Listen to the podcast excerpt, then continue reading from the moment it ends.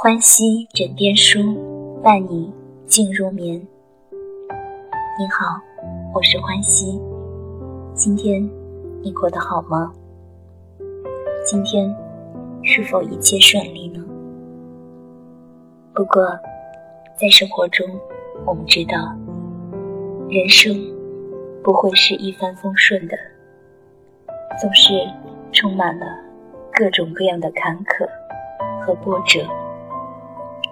假如您此时此刻刚好陷入了困境，正饱受折磨，那么我很想告诉您，尽管眼下十分艰难，可日后这段经历说不定就会开花结果。今晚想和您分享的是日本作家。村上春树写的一篇文章，在这篇文章里，我们可以看到他是如何熬过那一段陷入困境的日子。他们也罢，我也罢，大家都很年轻，干劲儿十足。嗯，遗憾的是，彼此都几乎。没赚到什么钱，虽说是做自己喜欢的事情，但毕竟负债累累，偿还债务颇为艰苦。我们不单向银行举债，还向朋友借款。好在向朋友借的钱，没几年就连本带利的还清了。每天。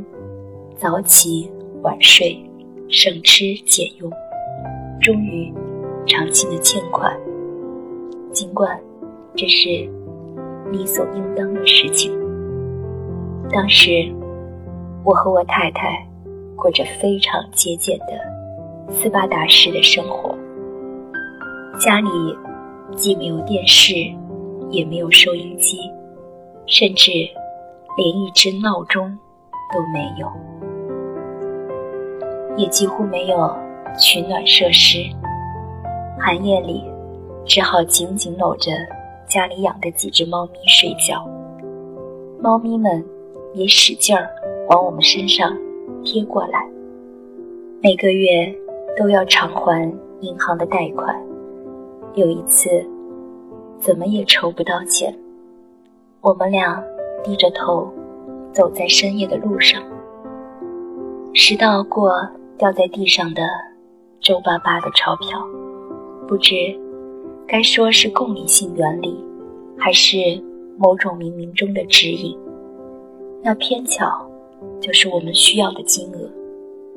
第二天再还不上贷款的话，银行就会拒绝承兑了，简直是捡回了一条小命。我的人生路上，不知何故。经常发生这种不可思议的事。本来这笔钱应该上交给警察，可那时我压根儿就没有力气说漂亮话。对不起了，事到如今再来道歉也无济于事。我愿意以其他方式尽可能的返还给社会。我无意在这里倾吐委屈，总之是想说，在二十多岁的时候，我一直生活的十分艰辛。当然，世上机遇更惨的人不计其数，在他们看来，我的境遇恐怕只能算是小菜一碟。这哪里算得上什么艰辛？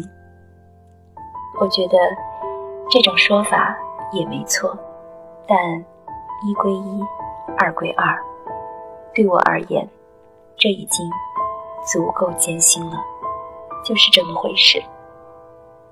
然而，也很快乐，这同样是不争的事实。我们年轻又非常健康，最主要的是可以整天听自己。喜欢的音乐。店铺虽小，却也算是一国之君、一城之主，无需挤在满员电车里，行色匆匆地赶去上班，也无需出席枯燥无聊的会议，更不必冲着令人生厌的老板点头哈腰。还能结识形形色色的有趣的人，兴味盎然的人。还有一点十分重要，我在这段时间里完成了社会学习。说社会学习似乎太直白，显得傻气。总之，就是长大成人了。好几次差点头撞南墙，却在。千钧一发之际，全身而退。也曾遇到污言秽语，遭人使坏，闹得满腹怨气。但是，当时仅仅因为是做酒水生意的，就会无端的受到社会歧视，不但残酷的驱使肉体，还得事事沉默。忍耐，有时还得把醉酒闹事的酒鬼踢出店门外。狂风袭来时，只能缩起脑袋硬扛。总之，别无所求，一心只想把小店撑下去，慢慢还清欠款。不过，总算心无旁骛地度过了这段。艰苦岁月，而且没有遭受重创，好歹得以保全性命，来到了稍稍开阔、平坦一些的场所。略作喘息之后，我环顾四周，只见眼前展现出一片从未见过的全新风景。风景中站着一个。全新的自己，简而言之，就是这样。回过神来，我多少变得比以前坚强了一些，似乎多少也增长了一些智慧。我丝毫没有奉劝诸位，人生路上要尽量多吃苦头的意思。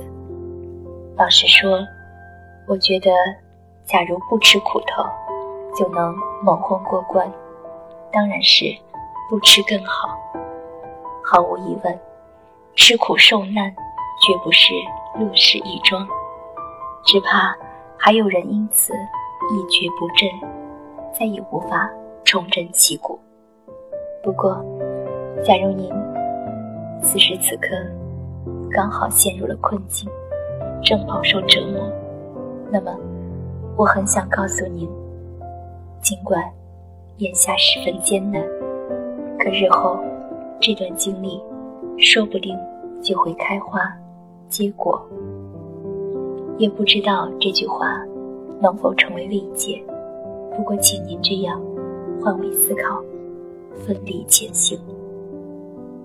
亲爱的朋友，如果此时你处于不怎么幸运、不怎么顺利的时候，那么，不妨像村上春树一样，把这一段人生视为是上天给予自己的一笔厚重的财富。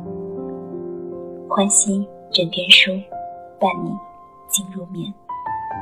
如果你喜欢我的分享，请您关注“欢喜读书”，订阅“欢喜枕边书”。晚安。好梦？